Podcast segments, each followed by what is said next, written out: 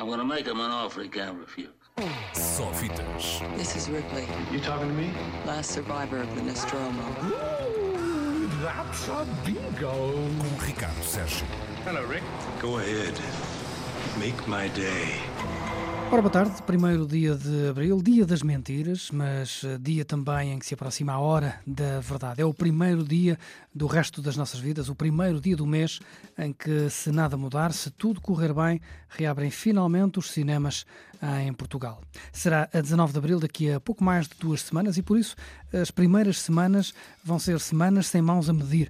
Aliás, o que resta de abril vai ser um verdadeiro festival de cinema, até porque as grandes estreias, as do ano passado, vão todas acontecer entre abril e maio. Logo a 19 de abril estreiam alguns dos filmes que estão a marcar o ano cinematográfico, a começar por Nomadland, Sobreviver na América, o filme da Chloe Zhao, mais que certo vencedor dos principais Oscars, tem estreia marcada logo para essa segunda-feira, 19, dia em que vamos finalmente perceber porque é que tanto se fala deste filme com Frances McDormand e música de Ludovico Einaudi. My mom said that you're homeless. Is that true? No, I'm not homeless. I'm just houseless. Not the same thing, right?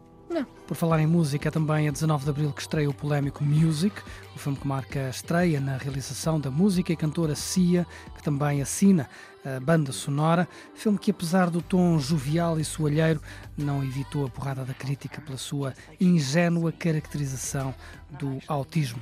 Ainda a 19 chega finalmente Undine, de Christian Petzold, um dos filmes que deu o que falar no último Festival de Berlim há pouco mais de um ano. Undina?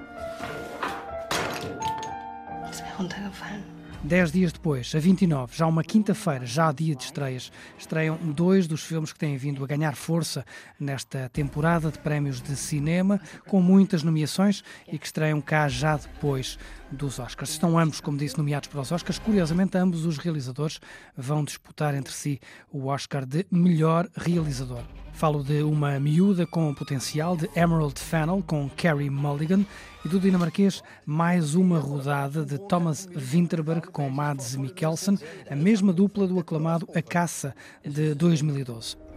Det gør jeg også. Så det er det, vi gør. Adiante, que maio traz mais duas mãos cheias de estreias de relevo, muitas delas de filmes nomeados para Oscars. Alguns deles, quando estrearem, podem já ter também o selo de vencedor ou de perdedor. É o caso de O Pai, drama com lives de thriller de Florian Zeller, com Anthony Hopkins e Olivia Colman, dois vencedores de Oscars, de novo nomeados para Oscars. I've lived in this flat for 30 years now. It's me. And my daughter is very interested in it. No, Dad, what are you talking about? É também o caso de Minari, um dos filmes mais badalados do ano passado, sobre uma família de imigrantes coreanos no Midwest americano. I don't like Grandma. 걔는 안 그래요. 한국애니까. Grandma smells like Korea. E finalmente chega os Estados Unidos contra Billie Holiday com a nomeada Andra Day, ela que já ganhou o Globo de Ouro pelo seu retrato de Billie Holiday. Reporters keep asking me, Billy, why you do the things you do? This is what I tell them. Maio traz também outro embate, mais longe dos Oscars, mas mais perto dos corações do grande público nacional. Godzilla versus Kong. Antes há o remake de Mortal Kombat em abril e depois o Monster Hunter em maio, da mesma tropa dos muitos Resident Evil, que curiosamente também vai ter reboot lá mais para o final do verão. It's Godzilla. Quanto ao cinema que por cá se faz, não há datas ainda na agenda das estreias portuguesas, mas há muito cinema nacional à espera de sala. É este ano que esperamos ver nos cinemas os novos filmes de Marco Martins, Vicente Alves do Ol, Leonor Vieira. É este ano que contamos com Bem Bom, o filme sobre as doces, Está descascadas para mudar o país, é isso. com a metamorfose dos pássaros, que andou a fazer figura em tanto festival de cinema lá fora, e também com O Homem que Matou Dom Quixote, de Terry Gilliam, afinal, é uma coprodução nacional. De la Mancha. Come to restore the lost age of chivalry. Well, I wrote that. Blasphemer.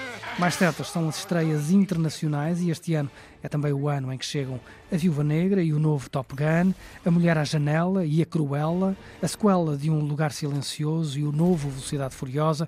E se tudo correr bem, é também este ano que recebemos Duna, o regresso à Matrix, o novo já velho 007, enfim, é um 2021 em cheio para vingar um 2020 a zeros. There's just no time to die.